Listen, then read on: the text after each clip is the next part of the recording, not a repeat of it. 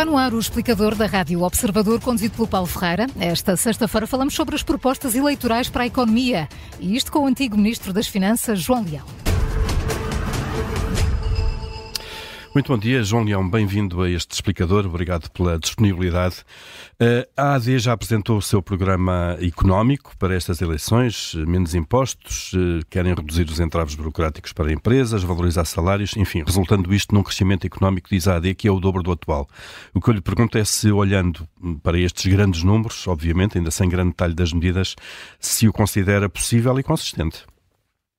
Muito bom dia, Paulo, e, e bom dia também a todos os ouvintes. Em primeiro lugar, gostaria de destacar que, que é importante que a ADE tenha apresentado o seu programa económico e o seu cenário macroeconómico para podermos avaliar melhor as suas propostas. Uh, ele apresentou, ainda falta apresentar, como referiu, o cenário orçamental, com as contas sobre o déficit e a dívida.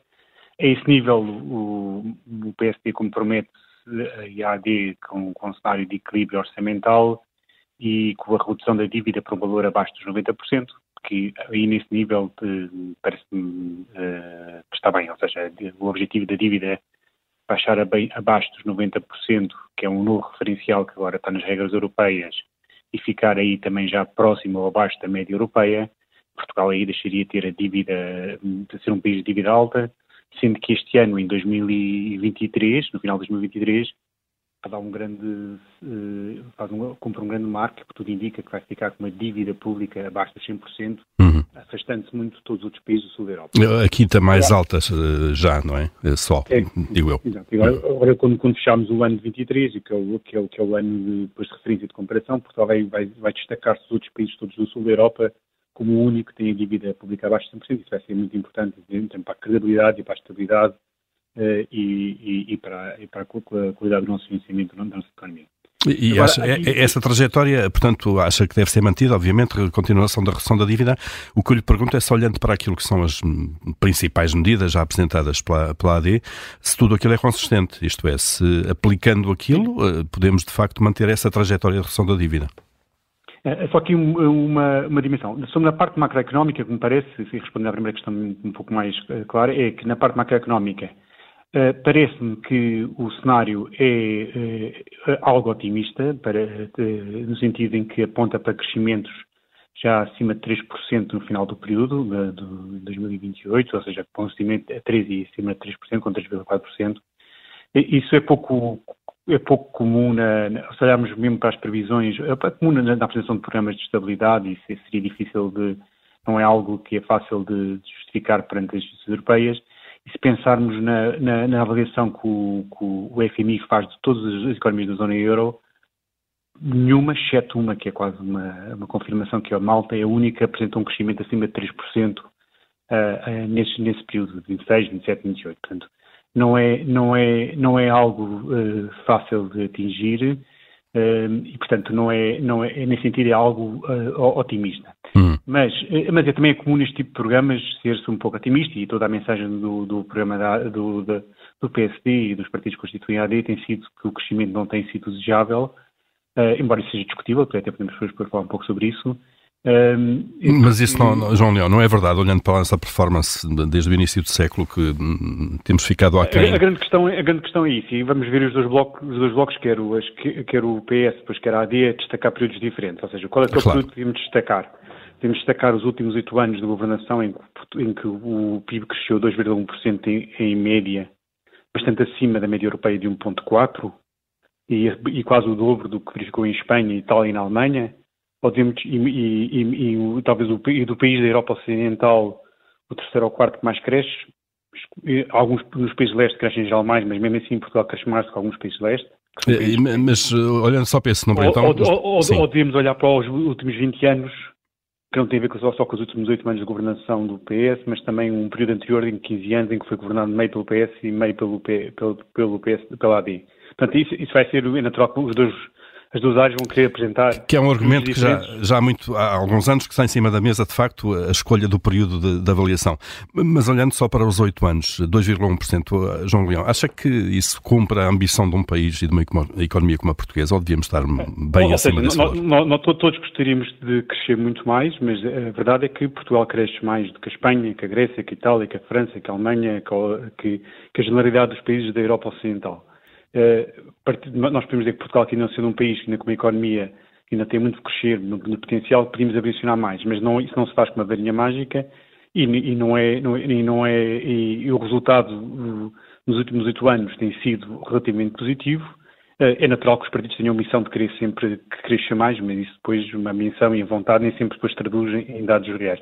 Hum. Eu queria destacar que uh, o crescimento em Portugal tem sido destacado não só no nosso país, mas internacionalmente. Ainda há pouco tempo temos também o, um Prémio Nobel de Economia a destacar essa evolução positiva do, da economia nos últimos anos. Está a falar de um, Krugman. Exatamente. Uhum. Uh, agora, o, o, aspecto, mas é natural que cada partido queira destacar os períodos diferentes e uh, aqui é importante é nós uh, percebermos o que é que, o, o que nos, nos, últimos anos o crescimento tem sido positivo, acima, bastante acima da média europeia, mais de 50% da média europeia, portanto 2.1 comparando com 0.4 nos últimos oito anos, Agora, pode sempre querer ambicionar mais e isso é sempre um desafio. Agora, é mais difícil é depois conseguir isso na realidade. Uhum. É? olhando então para esses números, eh, acha que pode haver aqui algum otimismo, de facto, nesse crescimento económico apontado no, no programa da AD? É, eu, eu acho que, e, e, as prioridades? Uh, redução de impostos, uh, diz a AD, no IRS e no IRC, sendo que a redução do IRS que eles apontam é o dobro da do, do, do IRC. Um, e depois uma série de medidas para, para os jovens, IRS jovem, eh, por aí fora, e, IMT. Uh, acha que são estas as prioridades em termos de um programa económico neste momento, em 2024, para Portugal? A prioridade dos jovens, eh, totalmente, ou seja, é, há aqui modelos diferentes, o, o, o, também o, o, atual governo e tem um, uma, uma, proposta de IRS para os jovens, mas em modelos diferentes, portanto aqui o, PSD apresenta uma outra com características diferentes, mas acho que sim, a prioridade para os jovens é muito importante. Portugal tem um grande desafio que Portugal tem, em termos demográficos, em termos de manter os jovens qualificados em Portugal. É um desafio fundamental para conseguirmos, diria que é mesmo um desafio mais, mais importante a médio e longo prazo.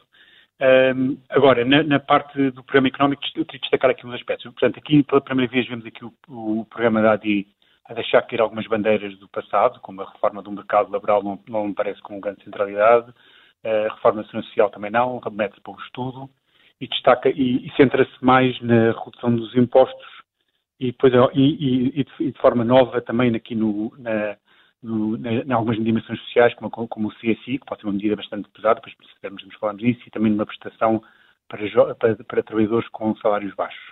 Uhum. Uh, uh, de alguma forma, eu, e respondo ao que a referir, eh, há aqui uma mudança face ao que foi apresentado na, na, no programa do PSD em 22, em que procurava fazer mais escolhas, ou seja, o PSD apostava sobretudo no IRC, deixava o IRS para mais tarde, inicialmente era no IRC, não apostava tanto nas prestações sociais.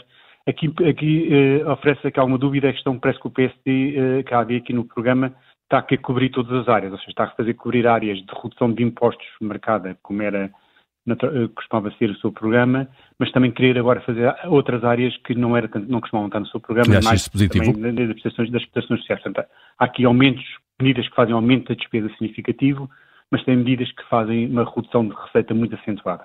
E acha que isso é comportável, uh, conseguindo fazer algumas contas, isso é comportável em termos de gestão orçamental? Uh, ou seja, não há, cada uma das medidas de forma isolada não é um problema, o problema é o conjunto de como é que as medidas se apresentam. E isso, isso, deixa, isso no fundo, é um dos desafios que o, com, com, confronto, com este programa de confronto é mostrar como é que é convincente ou não em termos de, na sua solidez, de cumprir o objetivo que, que tem de não destruir uh, o equilíbrio das contas públicas.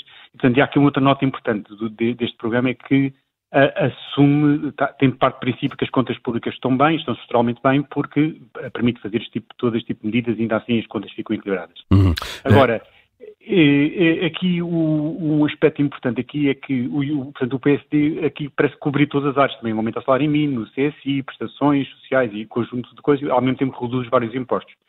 Agora, eh, na parte dos impostos, também é importante referirmos, e remete para outra questão que é outro desafio do, do, de, desta medida, é parece como é que se mantém o equilíbrio com isto tudo? Será E o, e o, próprio programa sugere que será através da contenção da despesa. A dúvida é como é que conseguimos, no contexto atual, fazermos uma contenção de despesa tão acentuada como está previsto. Ou seja, Portugal tem uma despesa pública em porcentagem do PIB bastante abaixo da média europeia, portanto é 44% em Portugal, com compara com 50% na União Europeia, e o, o programa propõe aqui reduzir para 40%. Uma sociedade que está em grande envelhecimento da população, em que é a população em envelhecimento que faz mais despesas. 50% das despesas, prestações sociais, como as pensões e a saúde, são essencialmente dirigidas à população mais velha. Portugal tem este desafio muito grande de, de, e depois também o próprio programa refere aqui que há muitos desafios nos serviços públicos, no, de, de, que aposta na área da saúde. Acha essa contenção uh, demasiado difícil de pôr em prática, é isso? Contenção da despesa, que não, não é corte da despesa, é um, um crescimento uh, mais reduzido.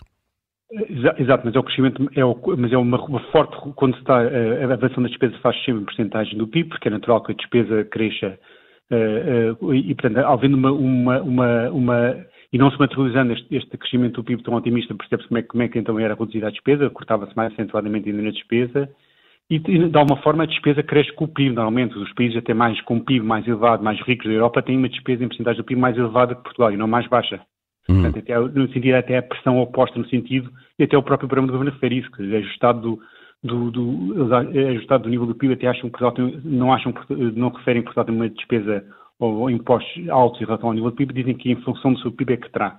Hum. Mas, mas reparamos, se olharmos para, o, para a carga fiscal em Portugal, também é a carga fiscal em Portugal, e portanto eu acho, penso que é mais fácil dizer o contrário, mas para ser responsável e sério e olhando para os números, a carga fiscal em Portugal também é relativamente mais baixa que a média europeia. Se olharmos, Portugal tem uma carga fiscal em casa dos 38%, na zona euro está na carga dos 42%. É verdade que há, há impostos que entram nas áreas são mais elevados do que a União Europeia, há outros em que serão menos. Portanto, no eh, conjunto, e, e... olhando para o conjunto, é importante, e, e obrigo-me aqui como economista e, e, e como preocupação que, que acompanha a área das finanças públicas, eh, obriga-me um exercício de responsabilidade e seriedade não se dizer mais fácil que temos uma carga fiscal elevada quando não é isso que os números indicam. Portanto, é importante se bem que, é, João, quase, João uma generalidade da percepção da opinião pública que a carga fiscal é certo. é elevada, mas, mas uh, estatisticamente uh, é, é importante fazermos o possível para ir reduzindo, mas temos que reconhecer que que não, que não é fácil fazê-lo mantendo o equilíbrio das contas públicas. É? Uh, sem dúvida, e depois a, a, questão aqui está no equilíbrio disso tudo. De, Deixe-nos olhar aqui só para uma ideia que, que, pode haver já do programa do PS também. Uh, Pedro Nuno Santos já mostrou várias vezes que não é propriamente um entusiasta da gestão orçamental que levou este excedente, pelo menos a este nível de excedente uh, dos últimos anos. Acha que é possível uh, um novo equilíbrio ou acha que uh, pôr em causa uh, este equilíbrio orçamental pode ser perigoso de alguma maneira?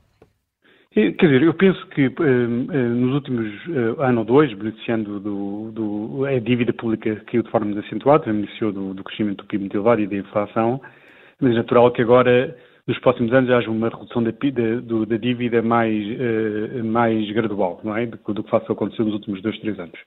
Agora, é importante que, eu penso que é importante este objetivo, que nos próximos quatro anos Portugal, se não se mantendo apenas o equilíbrio, não precisa ter excedentes, mantendo uma, contas perto do equilíbrio, uh, e no contexto económico de Portugal, em que está com um plano de emprego, com o emprego nos máximos, uhum. até do ponto de vista, não há muito margem para estimular a procura, para crescer a economia a partir da procura, pelo contrário, fazia pressão sobre a inflação. Neste contexto, até do ponto de vista keynesiano, não há grandes uh, razões para um estímulo muito forte lá da procura, porque a economia está muito próxima do plano de emprego.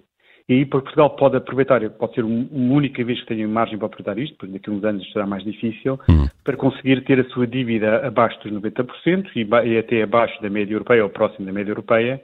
E seria um marco e uma, uma, e uma grande uh, importante para Portugal no sentido de estabilidade, de capacidade de financiamento, de, e importante todos para o nosso futuro, porque a, a dívida pública é o maior garante do nosso Estado Social, em particular das pensões no futuro. Portugal vai ter desafios muito grandes a médio prazo hum. de com o envelhecimento da população no, desafio da despesa, não vai ser muito fácil, mais daqui, daqui a, olhando para o horizonte mais uh, alargado daqui a 10, 20 anos, eh, vai ser difícil nesse contexto estar a reduzir a dívida quando a população está muito mais envelhecida esta talvez seja a única oportunidade que temos de conseguir reduzir e colocá-la a nível da média europeia. Portanto, há que aproveitar agora. nos próximos quatro anos. Claro. Uh, uh, João Leão, quase a chegar ao fim, há aqui dois temas que foram uh, notícia nas últimas semanas e que ocorreram enquanto era Ministro das Finanças. Um é a polémica da TAP. A empresa argumenta agora em tribunal que o vínculo da ex-CEO era precário. diz que não foi assinado qualquer contrato de gestão com os acionistas da companhia, violando assim o, o, estatuto, o Estatuto de Gestor Público. e Pedro Nuno Santos já disse que isso era essencialmente responsabilidade das finanças. assume essa responsabilidade? Sim, o contrato de gestão é, é, é, é apresentado, uh, mas o contrato, para, para podermos aproveitar, aprovar o contrato de gestão, passa para a equipa de gestão apresentar um contrato de gestão à tutela uh, financeira. E, e, a, e, a, equipa da, da, TAP não apresentou essa proposta de contrato de gestão para poder ser apreciada e aprovada. Nós não podíamos sequer aprovar. Acresce que Portugal estava nessa, nessa altura, no âmbito do programa do PRR, em, a rever o, o modelo de, de incentivos e, e, do, e, do, e do, sobre, que incluía, depois, que iria incidir sobre a forma como eram desenhados os, os, contratos de gestão. E, portanto, só no final de 2021 é que a Comissão Europeia deu luz verde à nossa proposta de reformulação do, de como é que seria o programa, o, o, modelo dos contratos de gestão e o modelo de incentivos para as empresas e aí é que depois poderia uh, aprovar o contrato de gestão com a, com a nova com a nova metodologia. Uhum. Mas, mas, mas, insisto, a própria equipa de gestão não apresentou um programa, um contrato de gestão para que pudesse ser aprovado. Não devia ter sido exigido pela tutela financeira? Não, uh, uh, uh, havia esta, dúvida, esta, esta questão de que estava em reformulação na altura, a, a, equipa da ETAP tinha assumido funções há pouco tempo e estava em reformulação o, o, o, modelo para os contratos de gestão. Portanto, também não havia uma urgência tremenda, porque até seria indicado poder aprovar a seguir. Mas a, a equipa de gestão da TAP não apresentou o, o, a proposta de contrato de gestão para que pudesse ser aprovado, como seria de esperar e como tinha a obrigação de fazer. Uhum. Aliás, é obrigatório fazer. Uh, Deixe-me ir a outro tema, uh, a questão da compra de ações do CTT pela par pública. Uh, o despacho foi assinado por si. O que é que levou a esta decisão? Eu penso que já foi prestado todos os esclarecimentos. Estamos a falar de algo que acabou por ser eh, uma coisa muito residual, com um investimento pouco mais. Mas o objetivo era chegar até aos 15%? Eh, não, o objetivo era, se fosse, era ir preparar uma solução caso viesse a ser necessário, não, não, não chegou a ser necessário, não, mas não, não ficou nenhum objetivo à partida de atingir necessariamente os 12%. Os 12%. Ou 12%, sim. Uh, inicialmente ficou definido só era o objetivo de ir, ir uh, até próximo dos 2%, é isso que era 1,95%, portanto era um valor muito residual uh, e, e, que é, é importante chamarmos a atenção e muitas vezes as pessoas não têm, que não são de economia, não têm experiência tanto do que é esta gestão, é que o, o, modelo de, de, privatização do CTT privatizou uh, não só a, própria empresa, mas a própria infraestrutura, o que não é comum no, nestas situações. Portanto, no caso da ANA, a infraestrutura pertence ao Estado. No caso da, da, da ponte sobre, das pontes sobre, do, sobre, o, sobre o Tejo, a infraestrutura pertence ao Estado. E são concessionadas depois, privados. claro. O que acontece no final da, da, dessa concessão, não há, como neste caso dos, do CTT, a infraestrutura também pertence à empresa, o Estado encontra-se numa, numa posição Mas, social muito eh, vulnerável. Mesmo para, seja, para fechar, seja, João não, acho... não, há, não, há, não, há, mais nenhuma empresa que pode, em condições concorrenciais, apresentar-se a um concurso em que o Estado faz um novo concurso, e isso faz com que o Estado fique muito vulnerável num concurso, porque só na prática hum. uma empresa. Mas eh, para Imagina fechar... O, o Paulo e, Ferreira que queria contratar alguém para fazer uh, uh, obras no seu caso, só podia recorrer a um construtor. Claro, é um, é um monopólio natural, quase, claro. Uh, João Leão, só para fechar mesmo, acha que então, tendo esse enquadramento, é boa ideia que o Estado pense em, de alguma forma, renacionalizar os, os CTT? Eu não, não, não, penso que tenha que passar por, por uma solução desse género. É, é preciso, é, é, é, é, também não o Estado proteger os cidadãos e saber usar os instrumentos que estão e, e, e, deixar claro que não se fica vulnerável, que pode ser um Estado, tem que ser um Estado forte, com capacidade, que respeite os contratos, que respeite o setor privado, mas também não, não deixar-se ficar nas mãos, nas mãos de situações em que, neste caso, seria um monopólio natural, em que o Estado não teria alternativa e, e, portanto, tem que mostrar que tem capacidade para atuar e para defender os cidadãos e para não ficar aqui de repente vulnerável e que de repente ponhamos em causa um serviço público tão importante para os cidadãos portugueses. É? Muito bem, João Leão, eh, muito obrigado pela disponibilidade, eh, por estar connosco. Bom dia e bom fim de semana. Obrigado. Bom dia, obrigado. obrigado.